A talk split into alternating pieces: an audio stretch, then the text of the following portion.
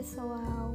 Me chamo Rayonara Figueiredo sou docente do curso de Terapia Ocupacional da Universidade Federal de Sergipe, do campus de Lagarto, e faço parte da extensão Conexão Feliz. No podcast de hoje, irei abordar a saúde mental e o ensino remoto pois, de acordo com o decreto de pandemia pelo novo coronavírus dado pela Organização Mundial de Saúde, as estratégias de cuidado e prevenção para evitar o contágio e a consequente proliferação do vírus modificaram diferentes âmbitos da vida cotidiana dos indivíduos. No quesito educacional, o isolamento e distanciamento social trouxeram a necessidade de reorganização no processo de ensino-aprendizagem, que deixou de ser presencial para ser realizado de maneira remota, por meio de estratégias de caráter emergencial que possibilitem o bom desempenho de docentes e discentes. Diferente do que muitas pessoas pensam, existem características que diferem o ensino remoto da educação à distância, o EAD. O primeiro nada mais é do que uma aula em tempo real e por um curto período, utilizado como uma solução emergencial e acessível em decorrência da ausência de aulas presenciais. Já a metodologia de educação à distância, além de ser pensada para ser utilizada por um longo período, tem como finalidade a educação e o ensino através de uma metodologia adequada que contemple os conhecimentos relacionados a determinada disciplina. Considerando a situação atual, muitas instituições adotaram o ensino remoto como forma de dar continuidade às atividades escolares. Neste sentido, tanto elas quanto os alunos e professores vêm enfrentando obstáculos com esta modalidade de ensino. Os alunos, por exemplo, podem sofrer com a impossibilidade de ter acesso às aulas, geralmente por não terem um meio para que isso aconteça, como acesso a uma boa internet, computador ou um lugar tranquilo para se concentrarem.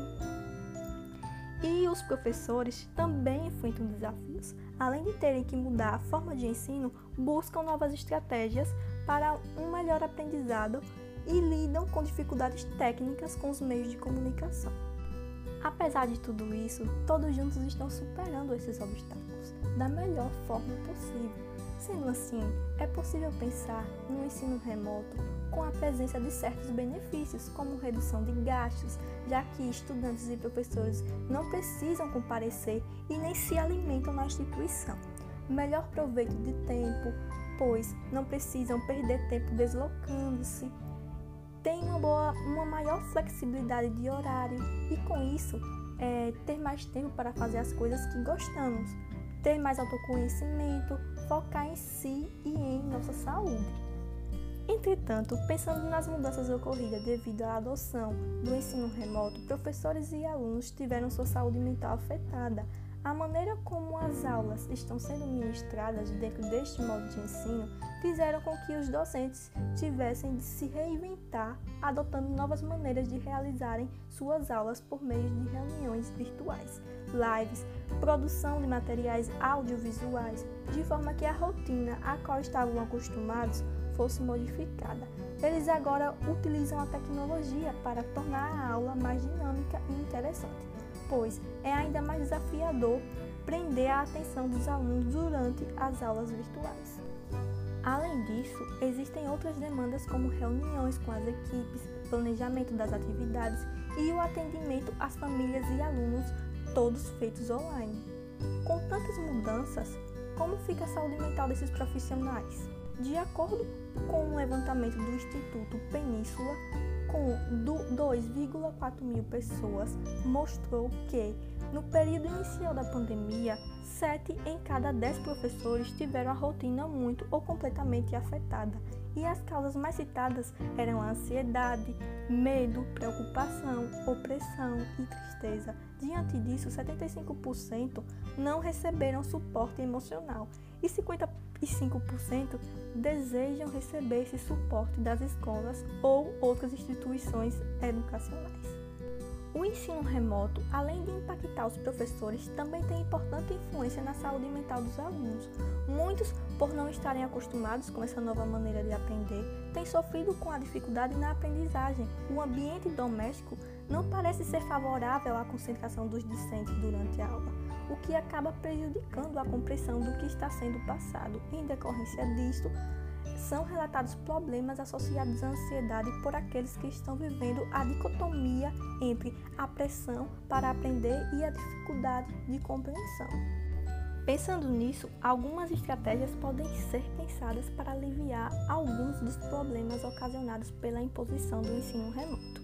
Em primeiro lugar, alinhem suas expectativas e aceitem que nem tudo sempre sairá como planejado e que vocês estão fazendo o possível com o tempo e recursos disponíveis. Ademais, para facilitar a organização da rotina, é essencial criar um cronograma destacando o horário para cada tipo de atividade, inclusive para as atividades de lazer. Em seguida, para evitar frustrações, organize o espaço onde é realizado o ensino remoto antecipadamente, bem como os materiais que utilizam. A fiscalização do nível da bateria, dos eletrônicos que são utilizados é de suma importância. Não deixe para carregar apenas no horário da aula. Tenha uma conexão afetiva, pois são os pequenos carinhos que estimulam a sensação de afeto e o elo com o outro. E além disso, compartilhem seus sentimentos. Conversar e falar sobre si com outra pessoa ajuda a tirar o peso da realidade e espairece os pensamentos.